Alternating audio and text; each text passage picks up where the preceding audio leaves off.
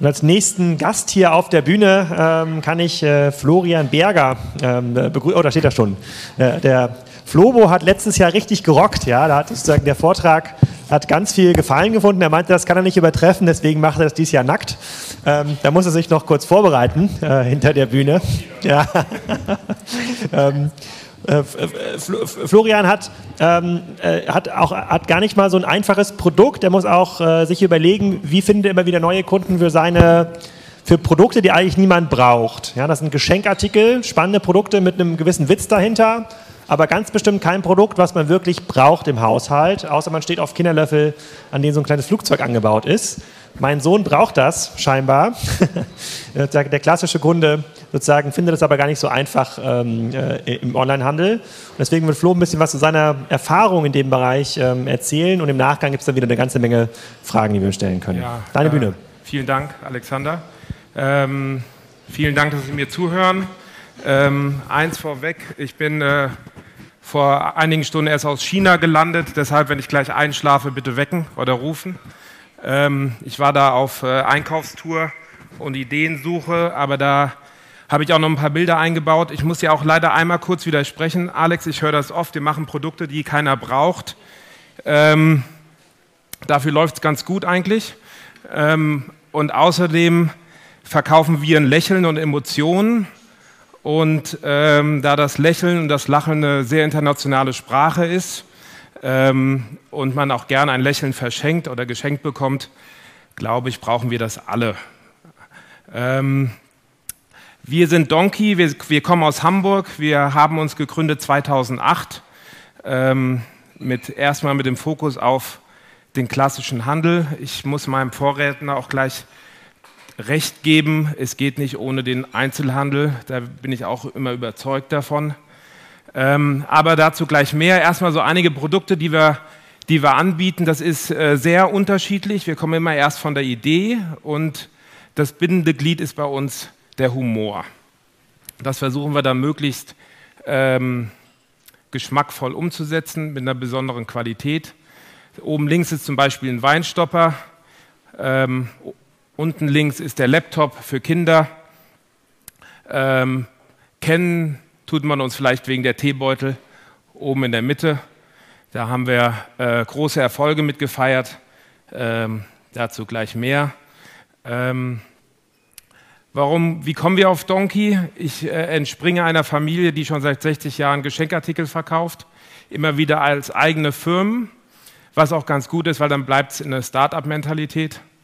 Ähm, ich habe neulich gerade gehört, dass die erste Generation hat, baut auf, eine Firma, die zweite expandiert und die dritte hat schon Schwierigkeiten, weil die dann in einer, andere, in einer anderen um Umwelt aufwächst. Also ich bin jetzt mittlerweile ganz froh, dass, wir, dass ich meine eigene Firma gegründet habe mit Geschenkartikeln ähm, und nicht die einfach nur von meinen Eltern übernommen habe. Äh, bevor ich das gemacht habe, hatte ich eine Werbeagentur mit einem alten Freund von mir aus Wiesbaden und ich hatte nach einer gewissen Zeit, nach sieben Jahren, einfach die Ambition, was Neues zu machen, und zwar was Neues, indem ich meine komplette Leidenschaft ähm, äh, einbringen kann, und das ist Produktentwicklung. Ähm, hier haben wir nochmal, wir, wir sitzen äh, im Innenhof in der Weidenallee hier auf der Schanze ähm, mit mittlerweile 25 Leuten, haben da auch einen kleinen Showroom und ähm, unser Lager befindet sich auch hier in Hamburg oder unser Logistikzentrum, muss man mittlerweile fast sagen, ähm, von dem aus die Produkte in die Geschäfte geliefert werden oder auch zum Endverbraucher. Aber nach wie vor ist bei uns der Anteil des B2B-Geschäfts rund 98 Prozent. Also wir leben und lieben den Einzelhandel und das soll auch möglichst lange noch so sein. Wie lange, da streite ich mich immer mit dem Alexander drüber. ähm, was, was verbindet unsere Produkte? Das ist einmal Humor und Leben, Qualität und Preis. Und wir wollen immer eine Geschichte erzählen. Das ist uns ganz wichtig. Und all diese Punkte zusammengefasst nennen wir den Donkey-Effekt. Ähm, das ist so im internen Sprachgebrauch, wenn wir Produkte entwickeln. Dass, dass äh, die Messlatte, hier jetzt mal so unsere Top 10 der letzten Jahre, ähm, der Tee schon angedeutet, Auch ein, einer der schönen Erfolge in der Firmengeschichte ist der Schnarchstopper. Ähm, können die ganze Welt sagen, warum braucht man einen Schnarchstopper? Es ist halt ein, ein Problemlöser, den haben wir dann äh, an alle Macy-Filialen in Amerika verkauft, als Beispiel. Ähm, hier im Moment so unser Bestseller ist, sind Eierwärmer. Kann man sagen, wer in der Welt braucht Eierwärmer? Wir haben das wieder geschafft, dass, dass diesen Artikel, der ja eher so aus den 70er Jahren kommt, dass der wieder cool und hip ist. Letztes Jahr verkauft über 100.000. So, also da sind schon so ganz beachtliche Stückzahlen äh, hinter. Candle to Go war unser erster großer Erfolg. Seit 2008 da haben wir seitdem ungefähr so 500.000 Stück verkauft. Ähm, Alexander hat das kurz angedeutet. Ich hatte letzte Woche, letzte Woche, letztes Jahr schon mal den Vortrag hier gehalten. Da ging es sehr darum, wie wir mit dem Online-Business umgehen. Ähm, dieses Jahr habe ich mal überlegt, weil wir, weil, ich, weil wir oft gefragt werden, wie entwickelt ihr eigentlich die Ideen? Wie kommt man denn auf so einen Scheiß? Das höre ich immer wieder. Ähm, ihr müsst euch ja zudröhnen und ähm, saufen die ganze Nacht und so. Ähm, so ist es nicht. Dafür bin ich mittlerweile viel zu alt. Ähm, ich glaube, der erste wichtige Ansatz, warum wir so viele Ideen haben, ist, dass ich, dass ich das vor allen Dingen mit großer Leidenschaft mache und jeden Tag, in jeder, in jeder Situation immer da überlege, ob man daraus ein Produkt macht. Alex hat den Kinderlöffel anges angesprochen. Mit dem Flugzeug dran, das ist aus der Situation entstanden, dass ich meine Tochter gefüttert habe. Oder der Laptop ist entstanden, weil meine Tochter zu mir gesagt hat, kann ich nicht auch mal einen Laptop haben, weil sie, weil sie immer mich mit dem Laptop gesehen hat. Also es sind manchmal so ganz einfache Situationen, wo man dann sagt, Mensch, was könnte man denn daraus für ein, für ein cooles Produkt entwickeln? Ich sage auch immer, es ist äh, natürlich harte Arbeit. Ähm, da habe ich auch gleich nochmal so ein Beispiel mitgebracht.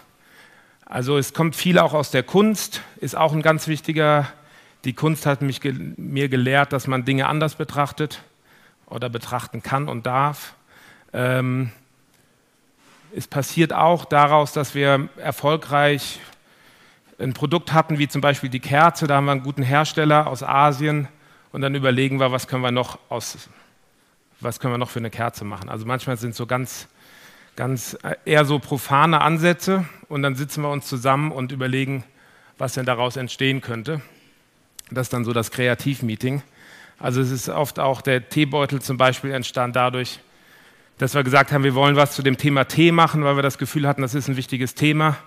Und dann kam natürlich die Queen dazu und dann haben wir überlegt, ob man nicht mal einfach den Teebeutelhalter ändert. Und ähm, haben das dann angeboten für 7,95 Euro im VK mit fünf Teebeuteln.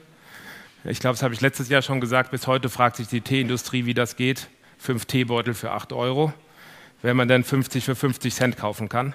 Ähm, wir haben das Gott sei Dank geschafft. Ähm, bevor wir aber so ein Produkt dann, also wir machen, wir machen viele Kreativmeetings, wo wir uns immer wieder abstimmen. Wir haben so in der Regel so 100 bis 200, 150 bis 200 Sachen permanent in der Pipeline. Und wenn wir das Gefühl haben, das ist fertig, dann bringen wir es auf den Markt. Das ist äh, zweimal im Jahr der Fall. Da komme ich aber auch gleich gerne nochmal zu. Dann erstellen wir ein Produktdatenblatt, um das in den Fabriken anzufragen, um Preise zu verhandeln, um Qualitäten zu checken. Ähm, aber wichtig ist ja erstmal, dass man die richtige Fabrik sucht. Wir haben ja einen großen Nachteil, wir sind kein Spezialist für ein Material oder ein Produkt, sondern wir müssen immer uns wieder neu reindenken.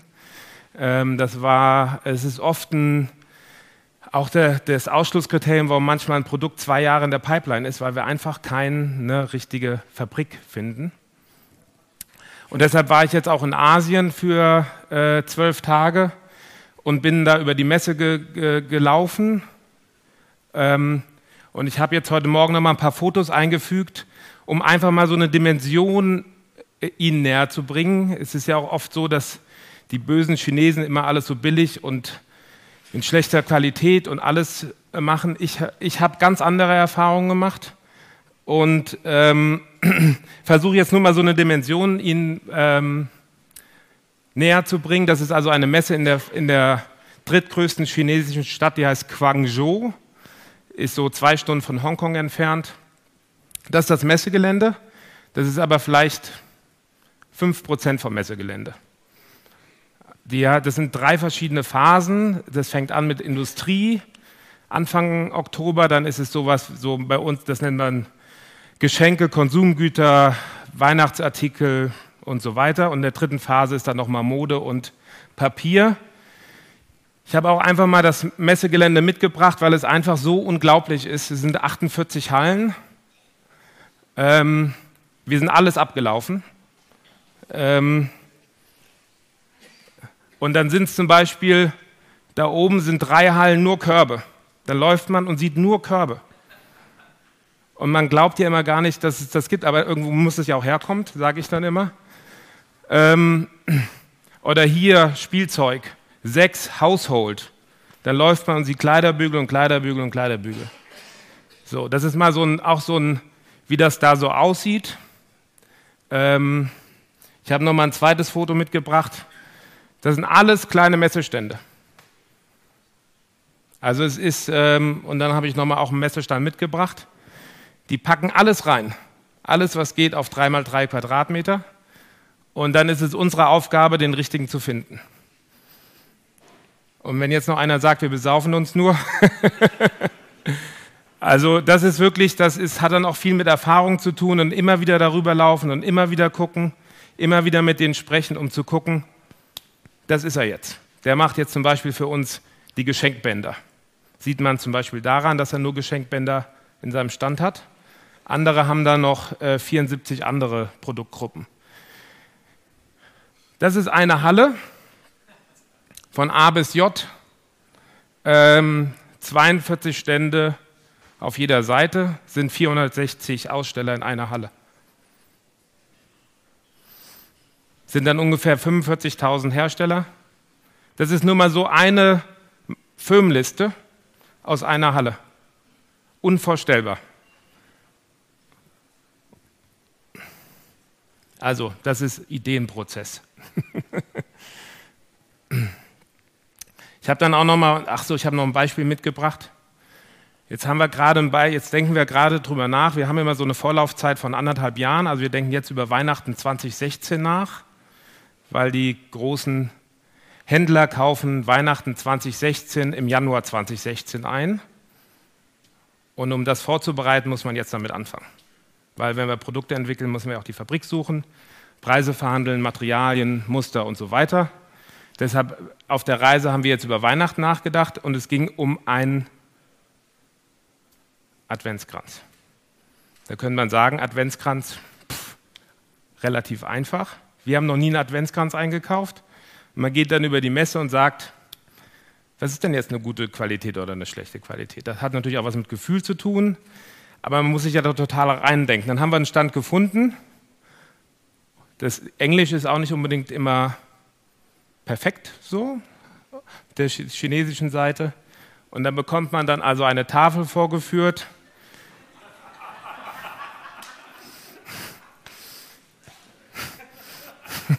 mit den unterschiedlichen Tannenqualitäten.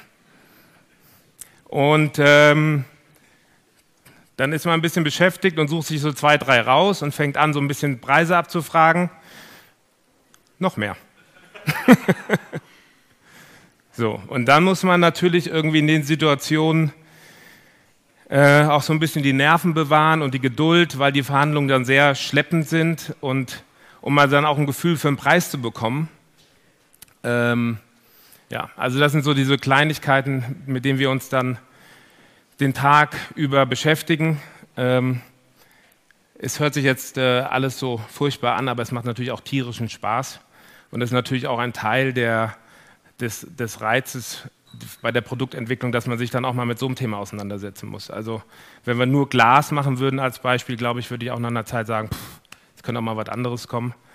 Ähm, wir haben über, ich glaube, über 80 Lieferanten und ähm, da muss man sich natürlich äh, damit beschäftigen. Das macht aber auch großen Spaß. Ähm, wir sind immer noch hier unten bei Fabrik suchen. Ich habe Ihnen auch noch mal ein Beispiel mitgebracht von einer eigentlich meiner Lieblingsfabrik, der Kerzenfabrik.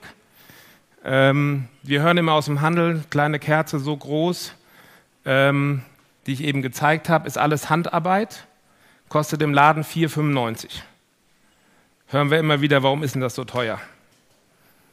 Und ähm, ich kriege dann immer fast, mir platzt der Kragen, weil derjenige, der das sagt, hat einen Starbucks in der Hand für 4,50 Euro. Und da denke ich immer so, wo ist denn eigentlich die Relation geblieben? Wo ist denn der Qualitätsmerkmal geblieben? Wo ist denn auch das Verständnis geblieben, dass vieles Handarbeit ist und dass man einfach auch viel Arbeit in sowas reinsteckt? Aber ähm, das ist, glaube ich, nennt man, glaube ich, Pionierarbeit. Das ist die Kerzenfabrik in China. Wird man ja sich auch anders vorstellen. Ähm, in einem Gewerbegebiet, glaube ich, was, was es so in Hamburg nicht gibt. Ähm, nur mal um so ein Gefühl zu kriegen, dass das alles nicht unbedingt schlechte Qualität ist. Und hier ist auch nochmal so ein Beispiel dazu. Wird alles per Hand bemalt. Also immer, wenn Sie jetzt mal zum Depot gehen oder Butlers oder wo auch immer und eine, eine Kerze sich anschauen, denken Sie nochmal an die Bilder zurück. Äh, es ist viel Handwerk dabei. So, dann bekommen wir irgendwann Muster geschickt aus, äh, aus Asien. Wir arbeiten natürlich auch mit einigen Fabriken in in Deutschland oder Europa zusammen. Das ist auch immer unser Ziel. Aber der Zeitdruck, oder nicht der Zeit, sondern auch der Preisdruck, ähm, macht es eigentlich fast mittlerweile bei vielen Artikeln unmöglich, das in Europa zu produzieren. Zumal aus meiner Sicht oder meiner Erfahrung auch das Verständnis der Händler gar nicht da ist, äh, sich damit auseinanderzusetzen und vielleicht auch mal zwei Euro mehr ähm, beim Endverbraucher, vom Endverbraucher zu bekommen, weil dann müsste er ja was verkaufen. Äh, das muss ja immer so nur abfließen. Also es ist immer so ein bisschen, es ist so ein bisschen schade. Also wir bekommen dann die Muster. Ähm, gleichzeitig laufen im Grunde genommen die Zertifikate, die wir ranbringen müssen, weil für einen Kinderlöffel ist die Euronorm EN 71 notwendig, die dann vom TÜV abgenommen werden muss. Das müssen wir also auch noch alles machen. Natürlich machen wir dann Fotoshooting, läuft die Produktion. Das sind eigentlich alles ganz normale Prozesse. Ähm, wir machen dann auch, äh, wir lassen dann einige noch als Geschmacksmuster anmelden, das kommt auch noch dazu. Machen laufende Qualitätskontrollen in den Fabriken, bevor die Ware verschifft wird. Ähm, auch immer wieder Verbesserungen. Also wenn wir das Gefühl haben, da bei dem Produkt sitzt irgendwie was noch nicht richtig, steigen wir da auch noch mal wieder ein und äh, versuchen natürlich auch, dass das Produkt so lange wie möglich hält. Nur weil wir leben von den Nachbestellungen. Uns hilft es nichts, wenn wir mal 100 Produkte im Jahr nur auf den Markt bringen und dann die nächsten 100. Das können wir uns nicht leisten. Bei uns muss das möglichst lange halten, ähm, weil dann verdienen wir erst das Geld. Ähm, nachdem es dann im Lager ist, wird es dann irgendwann im Handel ähm, platziert. Da sage ich auch gleich nochmal was dazu. Und wie ich gesagt habe, leben wir von den Nachordern. Wir haben mittlerweile, ähm, Alex, wie viel Zeit habe ich eigentlich? Ah, sehr gut. Ähm, wir haben mittlerweile äh, in 98 Länder geliefert. Äh, und zwar auch nicht Endverbraucher, sondern an Händler in 98, äh, in 98 Ländern. Also auch ein Concept Store in Ulaanbaatar in der Mongolei hat bei uns bestellt. Oder Lima in Peru. Ähm, wir beliefern in Deutschland ungefähr 1500 Geschäfte, Einzelhändler und ähm, nochmal ungefähr so viel, wenn nicht noch ein bisschen mehr im Ausland. Wir haben verschiedene Kategorien uns mittlerweile erarbeitet. Ich habe das schon erwähnt, wir machen zwei Kollektionen im Jahr und äh, nennen das Kitchen oder Bike oder auch haben wir jetzt ein Wedding-Thema gemacht, einfach um, die, um dann mehr, auch mehr in den Kategorien zu denken, was auch ein sehr vertriebliches Thema ist. Und das Schöne bei unseren Produkten, sie passen dann doch in wahnsinnig viele Läden. Ähm, also ob das, wir, wir, beliefern nicht nur den klassischen Geschenkhändler, sondern auch ähm, Kinderläden, Buchhandlungen. Modeläden äh, haben wir vor zwei Jahren mit angefangen, weil die auch auf der Suche sind nach neuen Dingen, um sich abzugrenzen. Design Concept Stores, Museumsshops, Einrichtungshäuser, Bikehändler. Also es ist irgendwie sehr erstaunlich, dass wir das immer wieder schaffen. Das hat auch was damit zu tun, dass wir natürlich eine sehr breite Kollektion an Materialien haben. Wenn wir dann die Lust haben, wir machen Fahrradartikel, dann sind natürlich auch die Fahrrad Läden auf einmal ein Thema. Ähm, hat natürlich dann oft auch so ein bisschen vertriebliche Probleme. Wir sind halt sehr ein, ein kreativ getriebenes Unternehmen, nicht unbedingt ein vertriebsgetriebenes Unternehmen, aber ähm, das macht es auch so ein bisschen aus. Ähm, ja, wen sprechen wir eigentlich an? Da diskutieren wir viel drüber. wir machen so die Erfahrung, wenn wir den Katalog zeigen, dass irgendwie jeder was gut findet. Ähm, das macht es auch nicht unbedingt einfacher, um sich zu fokussieren, auch im Online-Bereich, äh, um die Target Group irgendwie wirklich einzugrenzen. Ähm, aber das, sind, das ist auch irgendwie so ein stetiger Kampf. Also das sind die Kataloge, wir machen zwei Stück im Jahr, B2B. Und, ähm, äh, ja, und versuchen, verstehen uns natürlich als Marke. Ähm, was machen wir für unsere Markenbekanntheit? Ich habe das gerade auch hier im, beim Käffchen äh, diskutiert, wann, wann, ist eigentlich eine Marke eine Marke? Ähm, das ist gerade so im Geschenkartikelbereich ist das, welche Marke kennt man denn überhaupt im Geschenkartikelbereich? Ich würde sagen, keine, wenn, man sich, äh, wenn man sich damit auseinandersetzt. Wir, haben uns, wir sind schon da angetreten, dass man, dass, dass man Donkey im Kopf hat, wenn man ein kreatives Geschenk sucht. So. Das wird schon noch ein bisschen dauern, das ist mir sehr bewusst, aber man muss ja Ziele haben und Visionen und ich finde, wenn man irgendwie was Kreatives schenken will, dann muss man an Donkey denken. Das, das wollen wir erreichen und äh, haben uns trotzdem nochmal auch für uns selber definiert, was ist denn eigentlich eine Marke? Natürlich gleichbleibende Qualität, Markenname, werbewirksam, verpackt und gekennzeichnet. Das haben wir auch alles mit dem Verpackungskonzept. Allgegenwärtig bedeutet, dass es in den, in den jeweiligen Läden ähm, präsent sein muss. Also wenn Sie den Geschenkartikel Ihres Vertrauens aufsuchen, müsst, muss Donkey da stehen. Das wäre wäre so auch, so wäre auch das Ziel. Und Bekanntheitsgrad hat natürlich auch viel mit Spendings zu tun. Da tun wir uns im B2C-Bereich natürlich sehr schwer.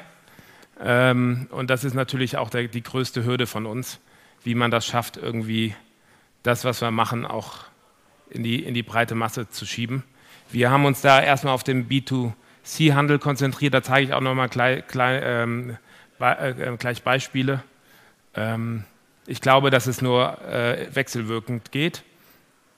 Ja, und, die, und, Sinn und Zweck einer Marke brauche ich gar nicht, brauche ich, glaube ich, gar nicht so wirklich zu sagen. Ich glaube, das ist jedem von uns hier im Raum bekannt. Wettbewerbsabgrenzung wiedererkenne, schafft eine Community.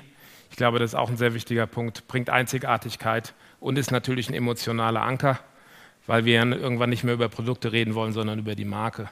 Das ist nochmal hier so ein Beispiel unserer, unserer Marken der Verpackungskonzept, was wir von Anfang an hatten, was wir auch dreisprachig von Anfang an eingeführt haben, in Deutsch, Englisch und Französisch. Und dann haben wir unsere Marke auch äh, mittlerweile in über 40 Ländern registrieren lassen. Das habe ich vorhin auch kurz erzählt. Mittlerweile ist es ja so, dass die, die, äh, die, äh, unsere Freunde aus China die Ware auch stoppen, wenn die, die äh, das Land verlässt, weil es dann doch einige gibt, die die Marke in China registriert haben und dann sagen, ich bin der Markeninhaber, das darf das Land nicht verlassen. Und das ist dann schon ärgerlich, wenn man sein eigenes Zeug nicht aus dem Land rauskriegt. Ähm, also da haben wir auch Gott sei Dank ziemlich früh damit angefangen, unsere Marke weltweit zu schützen. Das ist eine teure Angelegenheit, aber ich glaube, das ist die beste Investition in die Zukunft, die man nur tun kann. Ähm, Messestände haben wir natürlich auch. Das, äh, unsere Hauptmesse ist die in Frankfurt stellen aber auch in, in, mit, mit dem Vertriebspartner in Australien, in Paris, in Holland, in Spanien und versuchen da auch immer gleichbleibend aufzutreten. Dann nochmal das von mir angedeutete ähm, Wechselwirkung des Multichannels.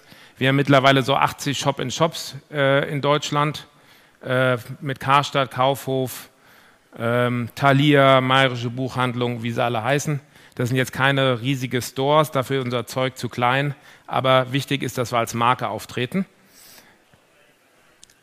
Das sind die Department Stores, mit denen wir arbeiten oder gearbeitet haben. Und hier dann nochmal so ein paar Beispiele. Das haben wir gerade gemacht mit dem, wie ich finde, besten Concept Store, was wir haben in, Europa. Das ist Merci in Paris. Mit denen haben wir gerade eine Aktion gemacht, hier diese Rückwand mit unseren großen Bleistiften. Das ist eine Pop-up-Fläche mit Ansonst. Das ist irgendwie auch eine lustige Geschichte, dass wir mal unser Zeug in einem Männerladen verkaufen und es dann auch noch abfließt. Das hätte ich mir auch nicht träumen lassen und dann noch neben Polo Ralph Lauren stehen. Ähm, hier hatten wir eine Pop-up-Store-Fläche im Alsterhaus vor Weihnachten, äh, 35 Quadratmeter. Äh, das ist bei Bräuninger in Stuttgart, noch bei einem Modehändler in Nürnberg immer als Marke. Das ist für uns in der Branche doch eher ungewöhnlich, weil man dann doch gewohnt ist, dass Küche zu Küche und, und Deko zu Deko. Galerie Lafayette in Paris und bei unseren guten, guten Freunden aus dem Odenwald bei Design 3000.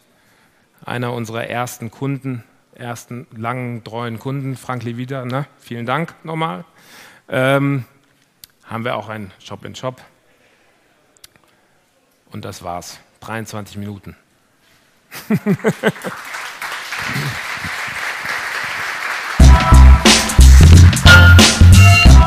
nehmen uns aber noch mal kurz die Zeit, noch mal zwei, drei Fragen zu stellen. Ähm, sozusagen direkt auf China hier, auf die, äh, auf die Showbühne. Das kennt man ja, kannte man ja sonst nur von Wetten Das.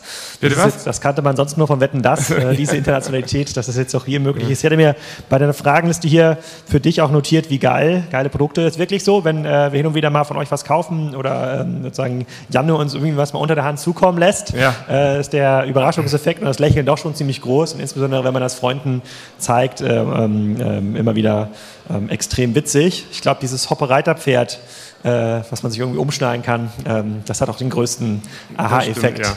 und führt auch, äh, führt auch zum größten Aha-Effekt. Vielleicht, weil wir hier viele auch sozusagen stationär Interessierte haben. Der stationäre Handel ist ja euer größter, euer größter Partner.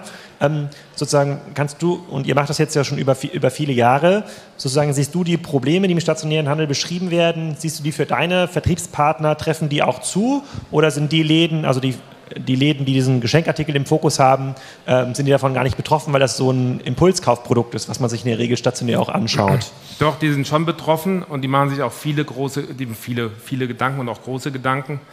Ich glaube, dass, der, dass die Händler auch weiterhin sehr erfolgreich sein können, wenn sie sich denn für ein Konzept entscheiden. Und das ist so ein bisschen im Geschenkartikelbereich oft das Problem, weil diejenigen, die das machen, ist es vielleicht so traditionell hat man das, macht man das seit 20 Jahren und stellt irgendwie, fährt nach Frankfurt und kauft sich da lustige Sachen zusammen und stellt die irgendwie in den Laden. Ich glaube, die Zeiten sind vorbei. Ich glaube, man muss schon genau auch wissen, mit welchen Marken man das machen will und für welche Zielgruppe und wie dann die Ausrichtung des Ladens ist. Ich glaube, dass man das so, das Tante, irgendwie das Geschenklädle an der Ecke, das glaube ich, wird es vielleicht nicht mehr geben, aber die Geschenkläden, die Idee haben und Konzept und Leidenschaft, die wird es immer, immer geben. Ah, Also ich dachte, das Geschenk, der Geschenkladen in so einer, in so einer gut äh, äh, situierten Zone wie in Eppendorf oder sowas, dass der eher gute Chancen hat, aber das ist, das ist spannend, äh, das ist spannend zu hören. Dann vielleicht noch eine Frage. Ihr, seid, ihr sozusagen, ihr baut Marken, baut Produkte, weckt ihr damit auch Begehrlichkeiten bei größeren Händlern, die sich jetzt denken, wie können wir uns differenzieren? Wollen wir jetzt noch einen anderen Hersteller, und ihr seid ja ein Hersteller von Geschenkartikeln drin haben, oder können wir den nicht vielleicht fragen, dass er uns selber solche Löffel entwickelt oder was ähnliches entwickelt? Werdet ihr Ja, mit solchen die- Anfragen konfrontiert? Die kommen jetzt mehr und mehr. Also ähm, wir haben jetzt gerade eine Kollektion gemacht für einen der großen äh, Autohersteller, die auf uns zugekommen sind, weil sie auch was in dem Bereich haben wollten.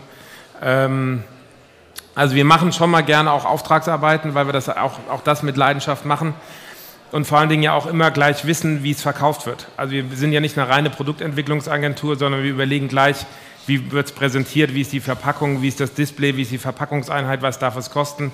Das sind ja alles so Elemente, die wir, mit denen wir täglich umgehen müssen. Und deshalb fallen uns natürlich auch ähm, solche Auftragsarbeiten leicht. Also das hat natürlich auch viel damit zu tun, dass ich lange in der Agentur gearbeitet habe. Und da gibt es dann ja auch so gewisse Mechanismen. Also es, ist noch, es ist noch wenig, weil wir natürlich auch sehr viel mit uns selber zu tun haben. Aber wir machen es trotzdem, wir machen es hin und wieder mal. Und vielleicht die letzte Frage vor der Kaffeepause. Ihr habt vor zwei Jahren, glaube ich, mit dem Onlinehandel begonnen, grob. Ähm, wie wichtig ist das für euch und wie viel wichtiger wird das in den nächsten Jahren?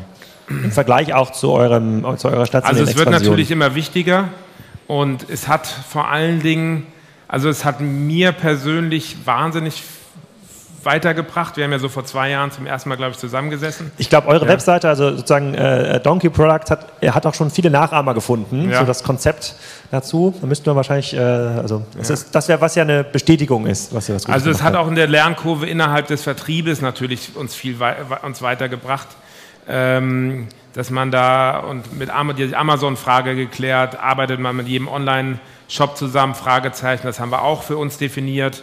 Ähm, jetzt müssen wir im Grunde genommen online, mit unserem eigenen Online-Shop ähm, tun wir uns noch so ein bisschen schwer, ehrlich gesagt, was aber natürlich auch damit zu tun hat, dass wir nicht die Spendings haben, um das so nach vorne zu bringen oder nicht einfach Leute einstellen können und wollen.